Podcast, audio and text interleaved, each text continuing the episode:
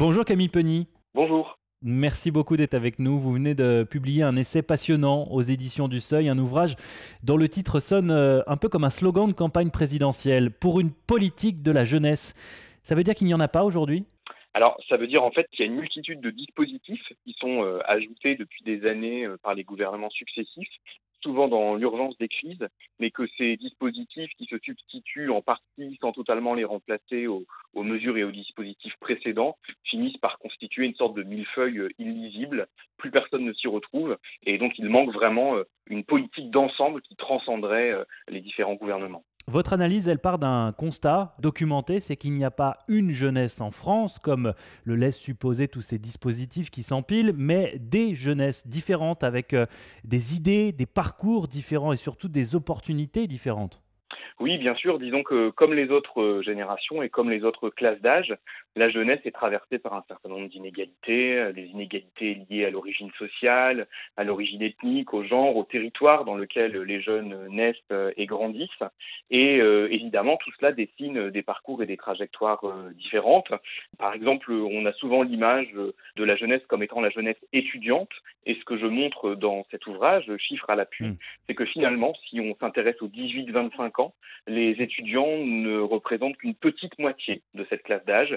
Les autres jeunes étant soit déjà, c'est ça, un peu plus, 45-46%, et euh, l'autre moitié étant soit déjà en emploi, soit euh, au chômage, soit en inactivité. Donc bien sûr, il y a effectivement euh, une multiplicité de situations et de trajectoires. Il est réellement en panne, notre ascenseur social? Disons que euh, l'ascenseur social, s'il a déjà fonctionné, c'est essentiellement pendant la période des Trente Glorieuses, où euh, des enfants issus des classes populaires nés dans les années 1940 et 1950 ont pu euh, bénéficier de la massification scolaire et d'un marché du travail particulièrement dynamique pour s'élever au-dessus de la condition de leurs parents.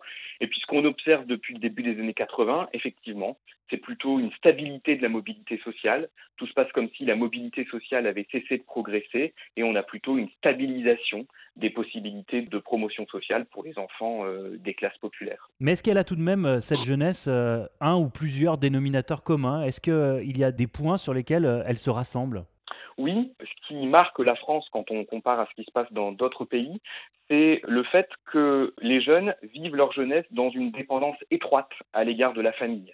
Les jeunes sont considérés comme les enfants de leurs parents, y compris après 18 ans. La preuve, si vous êtes parent d'enfants qui ont plus de 18 ans mais qui poursuivent des études, vous pouvez continuer euh, à percevoir des allocations familiales, vous pouvez continuer à bénéficier d'une demi-part fiscale, qui montre bien qu'on considère les jeunes de plus de 18 ans comme les enfants de leurs parents. Et on voit que ça a des conséquences, ça encourage la reproduction des inégalités, puisque bien sûr, si vous laissez cet âge de la vie au bon soin de la famille, comme tous les jeunes n'ont pas euh, les mêmes ressources économiques, culturelles dont ils peuvent hériter de leurs parents, et eh bien ça encourage la reproduction des inégalités.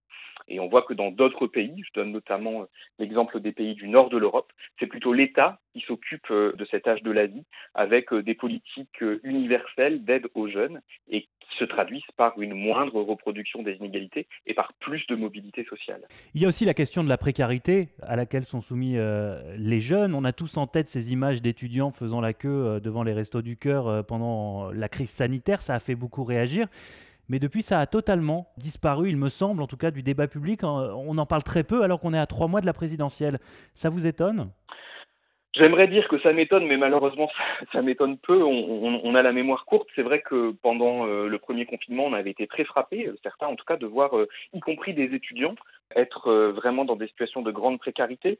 Nous, euh, à l'université, cela ne nous surprend pas parce qu'on sait bien que depuis des années, euh, on a une frange des étudiants, pas tous évidemment, hein, mais une frange des étudiants qui est proche de situations de précarité, tout simplement parce que les étudiants ne sont plus seulement les héritiers de Bourdieu il y a un demi-siècle. Hein. on a aussi des enfants des mmh. classes populaires maintenant qui continuent leurs études. Et donc effectivement, on, a vu en période de, de pandémie qu'ils étaient en grande difficulté.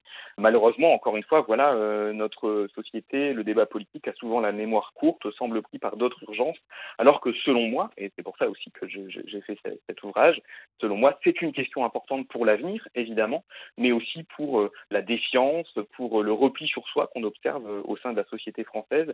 Il me semble que la reproduction des inégalités que je dénonce n'est pas pour rien dans cette montée de la défiance. Alors justement, qu'est-ce que vous proposez, Camille Penny Quelle serait votre politique de la jeunesse? Alors schématiquement, moi je propose qu'on considère les jeunes comme des adultes et comme des citoyens à part entière dès l'âge de 18 ans et qu'on les aide pour eux-mêmes et non plus en tant qu'enfants de leurs parents. Je ne dis pas que c'est facile à vendre euh, politiquement, mais je propose qu'on arrête d'aider les familles qui ont des enfants de plus de 18 ans via les allocations familiales et les demi-parts fiscales, mais qu'on aide directement les jeunes, comme cela est fait euh, dans les pays scandinaves, par exemple avec une allocation euh, universelle pour la formation. Donc ça, c'est un objectif à long terme ou à moyen terme que pourrait se donner euh, la société française. Et puis, euh, il y a des mesures d'urgence à prendre de court terme. Par exemple, on voit que des poches de pauvreté s'étendent au sein de la jeunesse. Hein. Jusqu'il y a une vingtaine d'années, les taux de pauvreté les plus élevés s'observaient mmh. chez les plus âgés. Aujourd'hui, c'est chez les plus jeunes, tout simplement parce qu'ils sont exclus du RSA, par exemple. Donc, une mesure d'urgence serait d'étendre le RSA au moins de 25 ans dans les mêmes conditions que le reste euh, de la population. Quand on vous écoute, Camille Penier, on se dit que le sociologue que vous êtes pourrait très bien quitter l'université pour se présenter dans la course à l'Élysée ah, euh, j'aurais presque envie de vous dire, ce serait pas très laïque, mais que Dieu m'en garde. Euh, non, en tout cas, euh, bah, disons que disons que le rôle du sociologue, c'est parfois d'éclairer le, débat public.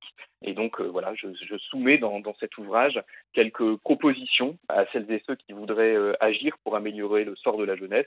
Je dis pas qu'il faut être absolument d'accord avec toutes ces propositions, mais au moins, comme vous le disiez tout à l'heure, si ces thèmes pouvaient venir dans la campagne présidentielle, j'en serais très heureux. Merci beaucoup Camille Penny d'avoir répondu à nos questions ce matin. Je rappelle le titre de votre ouvrage, euh, Pour une politique de la jeunesse, c'est aux éditions du Seuil. Très bonne journée à vous. Merci, bonne journée à vous.